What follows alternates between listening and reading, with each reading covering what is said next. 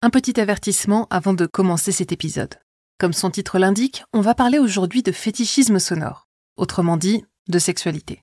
Avec mon invité du jour, on tient à aborder le sujet de manière respectueuse, intelligente et intéressante, sans heurter les sensibilités des auditrices et des auditeurs.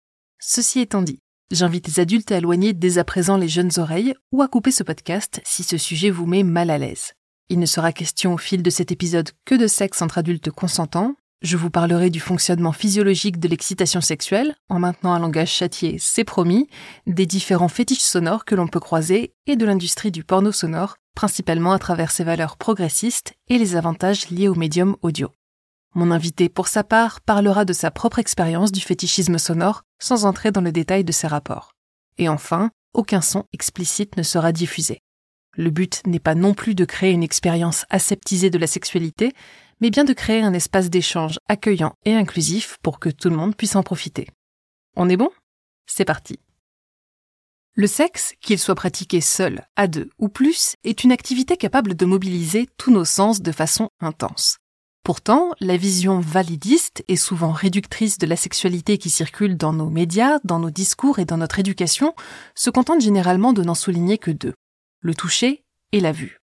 On parle de la façon dont le contact physique génère un plaisir corporel ou bien de l'effet de la stimulation visuelle sur l'excitation sexuelle. Loin de moi l'idée de remettre en question ces aspects importants pour quiconque peut en profiter, mais je pense qu'on peut tout de même élargir un peu notre champ de vision.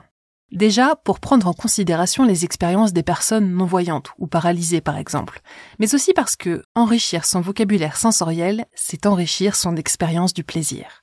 Les pensées, les goûts, les odeurs peuvent tous contribuer à faire grimper le désir et les sensations. Et vous vous en doutiez, dans cet épisode, on va se concentrer sur le son.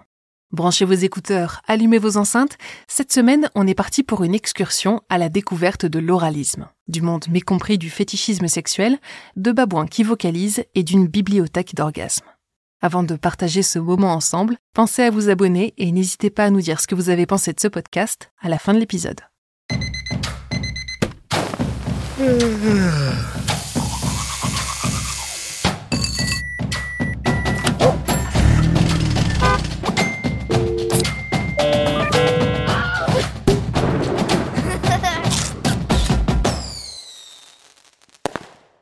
Si vous pratiquez une forme de sexualité, en solitaire ou partagée, vous vous êtes peut-être déjà rendu compte au fil de vos explorations que vous étiez particulièrement réceptif ou réceptive à certains signaux, qu'ils soient visuels, olfactif, gustatif, tactile ou sonore. Vous pouvez avoir une préférence pour les brins, pour les grandes, pour le toucher du cuir, le froid du métal, l'odeur de l'huile de massage, le goût du sel sur la peau ou les grognements de votre partenaire. Peut-être même qu'intrigué, vous avez cherché à voir si certaines personnes partageaient votre expérience, en en parlant autour de vous ou en cherchant des témoignages sur le web. Et si c'est le cas, il y a une bonne chance pour que vous vous soyez aperçu qu'il n'existait pas de terme consacré dans le dictionnaire pour décrire votre expérience, mais que sur les forums, les utilisateurs avaient pris les devants en inventant leur propre lexique. C'est ainsi qu'est né le terme d'oralisme, A-U-R-A-L-I-S-M-E, ou fétichisme sonore. Qu'est-ce que le fétichisme? Regardons la définition du CNRTL basée sur les travaux des psychanalystes. Perversion sexuelle, généralement masculine, dans laquelle l'apparition et la satisfaction des désirs sexuels sont conditionnés par la vue ou le contact d'un objet ou d'une partie du corps. Alors là, normalement, les personnes fétichistes auront grincé des dents. Et à juste titre. Car si le fétichisme peut effectivement se transformer en trouble psychiatrique lorsqu'il perturbe la vie sexuelle d'un individu ou met en danger son entourage, le plus souvent, il s'agit d'un phénomène tout à fait normal, répandu et sain. Tant qu'il a lieu entre adultes consentants et ne vous cause pas de souffrance, un fétiche ou kink est juste une autre façon pour vous de prendre votre pied. Le fétichisme appartient à la famille des paraphilies, une famille dont certains membres sont effectivement tous sauf recommandables et même condamnables par la loi, mais qui inclut aussi la métrophilie, le fait d'être excité par la poésie, la crurophilie, l'attirance sexuelle pour les jambes, l'anastéhémaphilie, où c'est la différence de taille qui joue sur le désir, ou encore la stigmatophilie, qui consiste à être attiré par les piercings et les tatouages. Et bien sûr, il y a l'acousticophilie, ou oralisme, l'excitation provoquée par des sons spécifiques. Alors, pour comprendre comment on peut être excité par un son, il faut d'abord comprendre ce que l'on entend quand on parle d'excitation sexuelle. L'une de ces manifestations les plus évidentes chez l'individu en bonne santé est l'érection clitoridienne, pénienne ou des mamelons.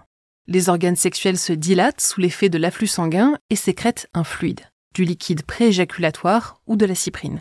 Le cervix, l'utérus et les testicules se repositionnent et les pupilles se dilatent.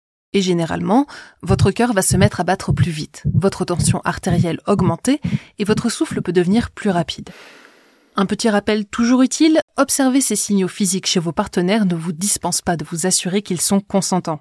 Pour que l'excitation sexuelle soit complète, il faut que le cerveau suive. Et ça, c'est une autre paire de manches. Il existe une multitude de chemins à travers lesquels le cerveau répond positivement à une stimulation sexuelle. Chez les personnes de sexe masculin, par exemple, les chercheurs ont listé l'intervention du cortex temporal inférieur, orbitofrontal latéral droit et droit inférieur et pariétal supérieur inférieur dans le traitement cognitif de l'excitation. Côté émotionnel, l'amygdale, le cortex somatosensoriel primaire et l'insula postérieure sont actifs. Le cortex singulaire antérieur rostral et le striatum ventral sont liés au facteur motivationnel et l'insula antérieure, le putamen et l'hypothalamus participent à la composante physiologique. Traduction, être excité, c'est pas aussi simple et basique que ça en a l'air. Mais ce qui est sûr, c'est que même si on en parle peu et que même les études sur l'excitation chez l'humain ont tendance à le faire passer au second plan, le son est présent dans nos vies sexuelles depuis probablement la nuit des temps.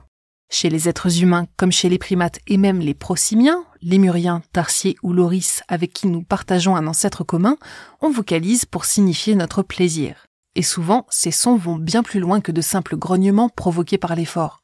Dans une étude de 1978, les chercheurs, qui déplorent d'ailleurs le manque d'études chez l'être humain à ce sujet, suggèrent que les vocalisations du babouin chakma sont possiblement parmi les plus complexes chez les primates. Avant et durant le rapport, les mâles font claquer leurs lèvres, grognent et produisent des vocalisations qui ressemblent à ça.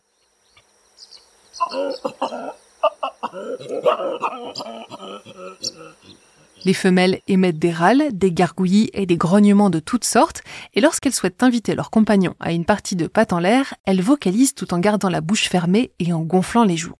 Chez les gibbons, ces mêmes chercheurs ont observé que les vocalisations pouvaient aussi participer à renforcer le lien entre deux individus et augmenter leurs chances d'avoir à nouveau des rapports.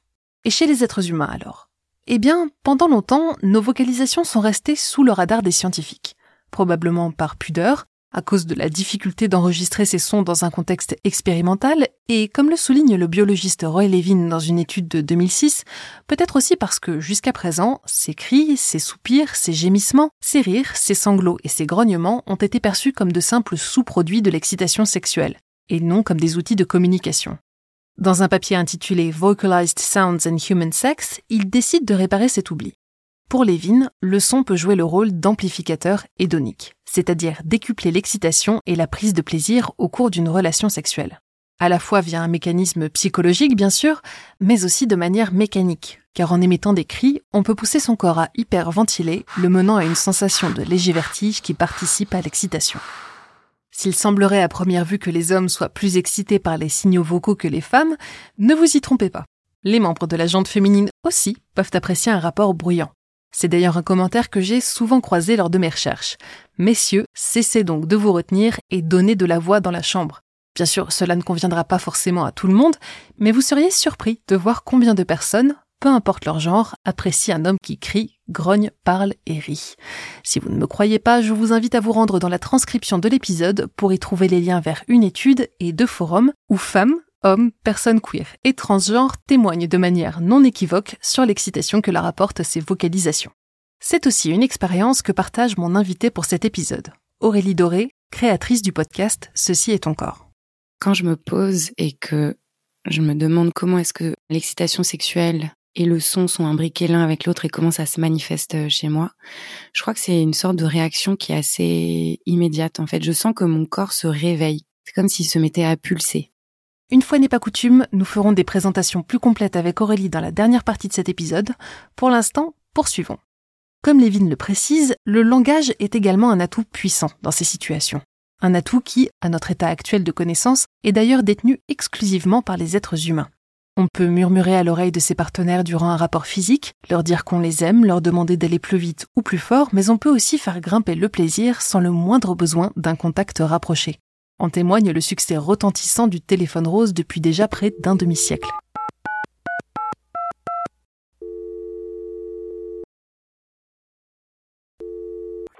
bonjour. Bonjour. Bonjour, dis-moi, comment tu t'appelles? En somme, un partenaire qui s'exprime avec ou sans mots, c'est un partenaire qui communique. Cette communication sexuelle fournit des indices sur le degré d'excitation, l'efficacité d'une position ou la proximité d'un orgasme et permet aux acteurs présents d'adapter leurs mouvements, leur rythme ou leur intensité pour mener l'autre au paroxysme du plaisir. Alors, peu importe votre sexe ou votre genre, au lit, exprimez-vous. Après une courte pause, je vous propose de faire un tour des sons, des plus évidents aux plus inattendus, qui peuvent faire partie du répertoire du fétichiste sonore, et qui pourront peut-être augmenter votre propre liste. Les premiers sons auxquels on pense dans un contexte sexuel sont donc les vocalisations. Pour Aurélie, ça peut être les voix, mais ça peut être euh, le souffle, euh, ça peut être les gémissements, ça peut être euh, certains mots qui peuvent être plus explicites et la manière dont ils vont être prononcés. Et ça peut être aussi entendre l'excitation de mon partenaire. Et au-delà en fait de l'excitation sexuelle, ça peut m'arriver aussi d'avoir un effet planant avec certaines voix. C'est comme si elles m'hypnotisaient. Et c'est pas du coup de l'ordre de l'excitation, mais c'est plutôt une espèce de bien-être global, un effet qui est hyper apaisant. Et dans ces moments-là, j'ai envie juste de fermer les yeux. J'ai même du mal à me concentrer sur ce que la personne me dit. C'est juste sa voix qui me berce. Mais voilà, c'est vraiment ces sons-là euh, qui vont m'exciter aujourd'hui. D'autres personnes peuvent se concentrer sur les bruits de va-et-vient produits par les corps, les frottements, les chocs et les sons humides provenant de certaines régions. Mais on n'est pas obligé de rester dans le domaine de l'explicite pour se sentir émoustillé par un signal sonore. Par exemple, sur fétiche.com, on trouve des témoignages de personnes excitées par le son du fouet, du latex, du métal qu'on entrechoque, d'une canne qui fend l'air, de bruits de pas sur un sol dur, ou encore du crépitement d'une bougie qu'on allume. Souvent, ces sons sont associés à une expérience sexuelle passée, mais ils ont réussi à s'imprimer si profondément dans le cerveau de la personne qui les a entendus qu'ils peuvent susciter une excitation indépendamment du souvenir auquel ils sont reliés, et même parfois dans des contextes qui n'ont rien de sexuel. On peut aussi, d'autre part, citer l'attirance de certains et de certaines pour un accent, une langue ou une culture étrangère. Pour une vision humoristique de la chose, je vous renvoie bien sûr au film Un poisson nommé Wanda. Et enfin, il y a la musique. Dans son exploration des forums consacrés au kink, la chercheuse Jodie Taylor découvre qu'on s'y échange des playlists entières de morceaux consacrés à des situations bien spécifiques. Il y a des musiques sur lesquelles se faire plaisir en solitaire, d'autres avec lesquelles installer une ambiance sexy, ou d'autres encore pour fouetter son partenaire. Elle découvre aussi parmi les témoignages que plusieurs femmes affirment être parvenues à l'orgasme simplement grâce à la musique, sans avoir eu besoin de stimulation physique. C'est dire le pouvoir évocateur qu'une chanson ou une mélodie peut avoir sur notre psyché, et par extension sur notre corps. D'ailleurs, la musique active le même circuit de la récompense que le plaisir sexuel. Comme le sexe, une musique jugée agréable peut accroître notre excitation émotionnelle, l'activité électrique de notre peau, notre rythme cardiaque et respiratoire, et même notre température corporelle. Il semble même qu'elle ait un impact sur la façon dont nous percevons l'attractivité chez un partenaire potentiel. Alors, si vous préférez être sûr de maintenir un jugement objectif quand vous choisirez la personne avec qui vous allez passer la nuit, évitez peut-être les concerts et les boîtes de nuit. Et si vous êtes certain ou certaine de votre choix et que vous avez juste besoin de vous mettre dans l'ambiance, n'hésitez pas à lancer votre playlist d'EDM, de RB ou de pop préférée selon vos goûts.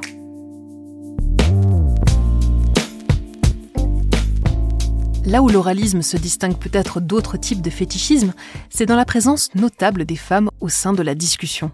Sur les forums, Jodie Taylor constate qu'elles ont autant d'expériences à partager que les hommes, de quoi mettre à mal la notion selon laquelle le fétichisme serait une affaire strictement masculine. Pour Aurélie, cette prise de conscience de l'importance du son pour elle a eu lieu à travers la consommation du porno. Moi, j'ai toujours été plutôt une grande consommatrice de porno et de porno euh, vidéo. En fait, le porno prenait une place assez importante dans ma vie sexuelle. Et en fait, petit à petit, je me suis rendu compte que ce qui m'excitait particulièrement, c'était pas tant l'image, c'était plutôt les dialogues, les répliques, et en fait, finalement, les sons que faisaient euh, les acteurs et les actrices. Et tu vois, parfois, ça m'arrivait de regarder une vidéo plusieurs fois en sachant exactement le moment où tel acteur ou telle actrice allait avoir ce souffle, ce gémissement ou ce, en tout cas, il allait avoir ce bruit. Et c'est ça en fait qui m'a amené à me dire ah ok bon bah finalement peut-être que l'image c'est pas tout à fait ce qu'il me faut. Et puis de manière plus générale, le son euh, a une place importante dans ma vie aussi. Et c'est en me posant la question avec ma psy de c'est quoi le sens avec lequel je suis le plus à l'aise? que je me suis rendu compte que Louis avait une part euh, très importante dans ma vie. Mais outre ses préférences personnelles, il y a un autre argument qui l'a mené, ainsi que de nombreuses autres femmes, à se tourner vers le porno audio, ou audioporn en anglais. En parallèle de ça, euh, ma réflexion féministe qui évolue et qui fait son chemin, j'ai de plus en plus de mal à faire abstraction de comment le porno est fabriqué. Là, on l'a vu encore récemment avec euh, le rapport euh, du Haut Conseil à l'égalité qui parle de comment est-ce que le porno entretient la violence physique, symbolique, l'exploitation sexuelle, etc. Bref, tout ça faisant son chemin dans ma tête. En fait, je suis passée un peu de l'excitation au dégoût et du coup, j'ai commencé à me tourner vers d'autres formes de porno, donc à la fois écrit et à la fois audio. Comme l'explique la chercheuse Kate Hunker dans un article pour le Sex Lab, bien que les femmes soient souvent le sujet des vidéos pornographiques que l'on trouve en ligne, elles se trouvent bien plus rarement derrière la caméra. Ces vidéos sont principalement produites pour un public masculin et hétérosexuel, explique-t-elle, et ça se ressent sur les modes de consommation. Un rapport de 2014, le General Social Survey, mené par l'Université de Chicago, indique que les hommes seraient 543% plus susceptibles de regarder du porno que les femmes. Et soyons clairs, et ce, une bonne fois pour toutes, c'est loin d'être juste une affaire de différence de libido. Par exemple, une analyse menée en 2010 sur les contenus pornographiques les plus populaires à l'époque révèle que 88% des scènes comportent une agression physique et près de la moitié d'entre elles une agression verbale. Et d'après une autre étude menée dix ans plus tard, les femmes seraient les victimes de ces agressions dans pas moins de 97% des cas. Une forme de sexualité dans laquelle tout le monde ne se reconnaît pas forcément, mais qui, comme l'explique Aurélie, a des conséquences profondes sur notre façon de nous percevoir et de vivre le sexe. En parallèle, l'industrie du porno est loin d'être rose. La circulation des IST, des MST et du sida parmi les acteurs et les actrices, des conditions de travail dégradantes et dangereuses, en particulier pour les minorités ethniques et de genre, les violences subies sur les tournages, la traite des corps et bien d'autres problématiques graves impliquent que le milieu a encore beaucoup de chemin à accomplir avant de pouvoir se revendiquer éthique. Autant de raisons qui mènent les spectateurs et les spectatrices en particulier à se tourner vers d'autres types de médias érotiques, que ce soit pour y rechercher un contenu qui leur convient mieux, pour lutter contre les archétypes véhiculés par le porno, ou pour boycotter ces pratiques inhumaines. Alors après une dernière pause, je vous propose de découvrir comment les femmes se sont saisies du porno audio pour rendre le secteur plus engagé, plus respectueux et plus accessible. L'audioporn, c'est d'abord une entreprise collective. Avant de se transformer en une industrie capable de lever des millions d'euros, il consiste principalement en des enregistrements réalisés par des amateurs et postés sur les forums. En 2016, un collectif décide de créer l'Orgasm Sound Library, afin de rompre avec les clichés véhiculés par le porno en offrant une plateforme d'expression aux femmes. Aujourd'hui, cette immense bibliothèque de sons compile plus de 3000 enregistrements d'orgasmes libres de droit, postés par des anonymes et donnant une vision plus nuancée de la sexualité féminine. Mais c'est avec l'adaptation de 50 nuances de Grey en livre audio, une demande de plus en plus perceptible pour des contenus érotiques sonores et des femmes ambitieuses, que le milieu prend une tournure plus commerciale et structurée. Plusieurs sites, podcasts et apps comme Vox, avec 3X bien sûr, et Cox, son pendant masculin, Fantasy, Deepsy ou Furley ont émergé au cours des dernières années. Malgré leur modèle 100% payant et des pages d'accueil bien moins explicites que chez leurs concurrents vidéo, chacun parvient à générer entre plusieurs centaines de milliers et plusieurs millions de dollars. Le site Queen en particulier arbore des airs de sites de VOD, ou plutôt d'AOD de l'audioporn, avec des têtes d'affiches comme Victoria Pedretti, Jesse Williams ou Thomas Doherty. Et tous ces services ont été créés par des femmes. Des femmes souvent lassées par les représentations dégradantes et excluantes du porno et désireuses de créer des contenus qui ne parlent pas exclusivement à un public masculin, voire machiste. Ces plateformes mettent généralement en avant une approche éthique et féministe sans pour autant verser dans ce que l'on appelle le porno vanille. Dominant ou soumis, brutal ou romantique, hétéro, homo ou queer, il y en a pour tout le monde et pour tous les goûts. Et les chiffres d'affaires de ces startups témoignent bien du succès de leur démarche.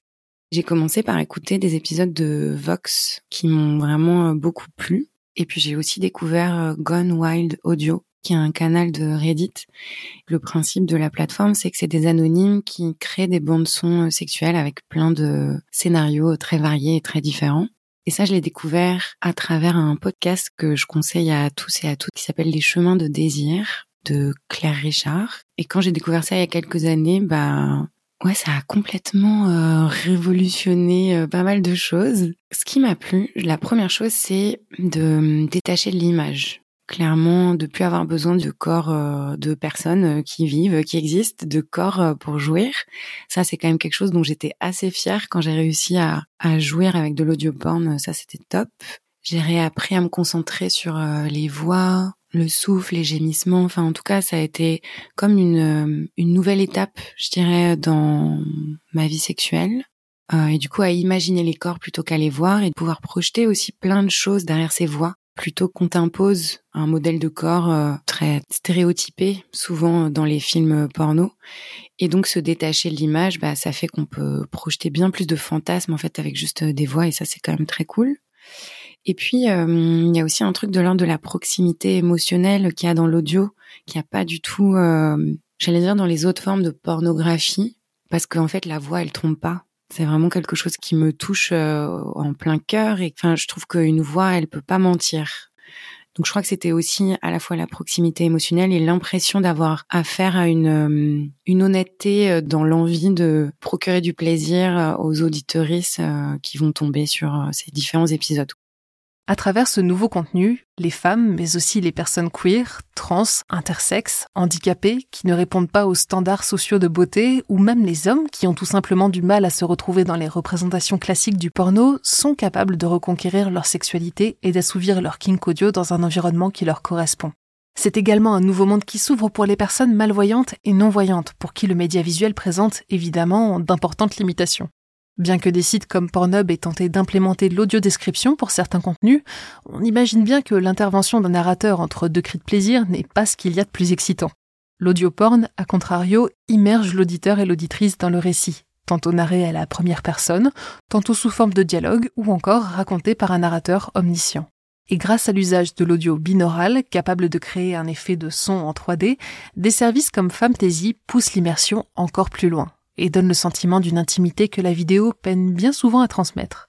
L'audio ouvre donc un portail sur de nouveaux espaces intimes, des espaces peut-être plus respectueux, plus inclusifs et plus sûrs, tant pour ses acteurs que pour ses consommateurs. Un outil qui, espérons-le, sera saisi par des personnes comme Aurélie pour faire entendre leur voix et celle des autres. J'ai passé une grande partie de ma vie à pas aimer mon corps. J'étais vraiment comme euh, déconnectée. Et donc en 2021, après euh, avoir pas mal réfléchi à ce sujet-là et au fait que ça devenait quand même assez problématique euh, dans ma vie, j'ai co-créé le podcast euh, Ceci est ton corps. Co-créé parce que pour la première saison, on était quatre et ensuite le projet, j'ai continué à le faire vivre seul.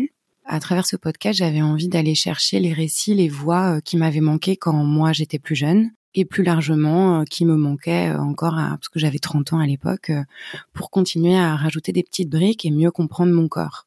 Vraiment, j'avais ce truc de je vais tendre le micro aux femmes et aller chercher les conseils que j'ai pas eu, qui m'ont manqué et recréer aussi parce que c'est vraiment des femmes de toute génération, recréer un lien intergénérationnel qui m'avait manqué je me suis aussi rendu compte qu'on vit dans un monde où on parle beaucoup de euh, body positivisme et en fait, euh, quand tu regardes les études, et il y en a une qui a été faite en juin 2023, il y a encore 6 ou 7 femmes sur 10 qui aiment pas leur corps. Et en fait, il y a une énorme évolution depuis 10 ans, ça ne fait qu'augmenter. Donc, je suis vraiment convaincue de l'importance de partager ces récits et de ouais de d'aller chercher des histoires euh, de qu'est-ce que c'est de vivre dans un corps de femme aujourd'hui en 2023 en gros, euh, Ceci est ton corps aujourd'hui, c'est un outil de transmission des expériences autour du corps. Donc il y a trois saisons avec 45 épisodes et une quatrième euh, qui va bientôt arriver avec de nouveaux épisodes, de nouveaux témoignages. Chaque saison est autour d'une partie du corps. La première sur les seins, la seconde sur le ventre, la troisième les fesses et la quatrième qui arrive sera sur les cheveux et les poils. Et c'est aussi des hors-séries avec euh, des prises de hauteur, des expériences pour vibrer, et euh, des cercles de parole qui ont lieu euh, tous les mois.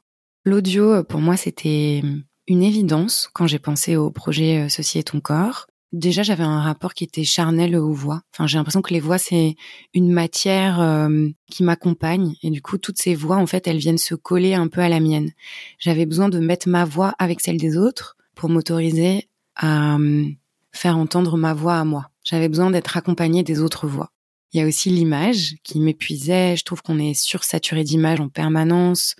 Et j'avais pas envie que les femmes soient dans un espace où elles devaient se préoccuper de ce à quoi elles ressemblaient. J'avais envie que les femmes puissent se définir par leurs propres mots sans qu'on puisse projeter des choses sur euh, l'image qu'elles renvoient en fait. J'avais envie de créer un espace un peu safe et pour moi cet espace safe il était bah, en dehors de l'image. Et après, il y a deux autres choses qui étaient importantes pour moi. C'était aussi, je trouve que il y a une symbolique dans le fait de mettre des voix de femmes dans l'univers médiatique, dans le sens où on n'entend pas en fait euh, beaucoup les femmes ou pas suffisamment. Ou en tout cas on les écoute peut-être pas assez quand elles parlent. Et donc pour moi c'était une espèce d'acte politique en fait vraiment de mettre ces récits euh, sur le devant de la scène. Et la dernière chose c'était le podcast est hyper accessible c'est gratuit même s'il y a plein de contenus gratuits qu'on peut créer avec l'image évidemment mais voilà je trouvais ça plus intéressant et, et plus fort moi ça me parlait plus avec Aurélie, nous avons enregistré deux épisodes celui que vous venez d'écouter, et une interview disponible dès à présent sur Ceci est ton corps. On y parle ensemble de la façon dont travailler sa voix, notamment mais pas exclusivement à travers une pratique professionnelle comme le podcast, peut nous aider à reprendre confiance en notre corps. Je vous invite à aller y jeter une oreille et si son podcast vous plaît, pensez à lui laisser une note et un commentaire. J'espère que cet épisode d'Infra vous aura plu et vous ouvrira le chemin à de nouvelles explorations, sonores, sexuelles ou sensuelles. N'hésitez pas à partager vos retours et vos recommandations en commentaire et n'oubliez pas de vous abonner au podcast pour ne pas manquer les prochains épisodes. Merci à Lisa Marquez qui a commenté sur le dernier épisode sur le sens de la musique chez les animaux en disant que son chat réagissait à la musique forte et à BBGKFKFH, j'espère que j'ai bien lu ça, qui partage que son lapin déteste Rammstein. Comme eux, pensez à nous écrire avec vos expériences et vos questions et si j'obtiens assez de commentaires, je créerai un nouveau rendez-vous pour y répondre. Enfin, vous commencez à connaître la chanson. Si vous connaissez une personne sourde ou malentendante à qui ce podcast pourrait plaire, n'hésitez pas à le lui recommander. Des transcriptions détaillées sont fournies en description pour que tout le monde puisse en profiter. On se retrouve dans deux semaines et d'ici là, écoutez le monde autrement. Félicitations, vous êtes arrivé à la fin de l'épisode et vous méritez bien un fun fact supplémentaire. Par-delà l'oralisme, il existe une autre façon dont le son pourrait impacter positivement la vie sexuelle. Depuis plusieurs années, des expériences sont menées par les scientifiques pour traiter les troubles érectiles grâce à de la thérapie à ondes de choc linéaires. Autrement dit, l'émission d'ondes sonores dans les tissus d'un patient ou d'une patiente, en l'occurrence au niveau de son pénis. Le traitement est indolore et permettrait d'améliorer la circulation sanguine dans l'appareil génital. C'est une méthode encore controversée mais qui semble offrir des débuts de résultats intéressants. Si jamais vous vous sentez concerné et que vous souhaitez recourir à ce traitement, je vous recommande quand même d'en parler d'abord à votre médecin pour vérifier le meilleur parcours à suivre et pour être orienté vers un professionnel qualifié. Sur ce, je vous dis une dernière fois à dans deux semaines et bonnes explorations sonores.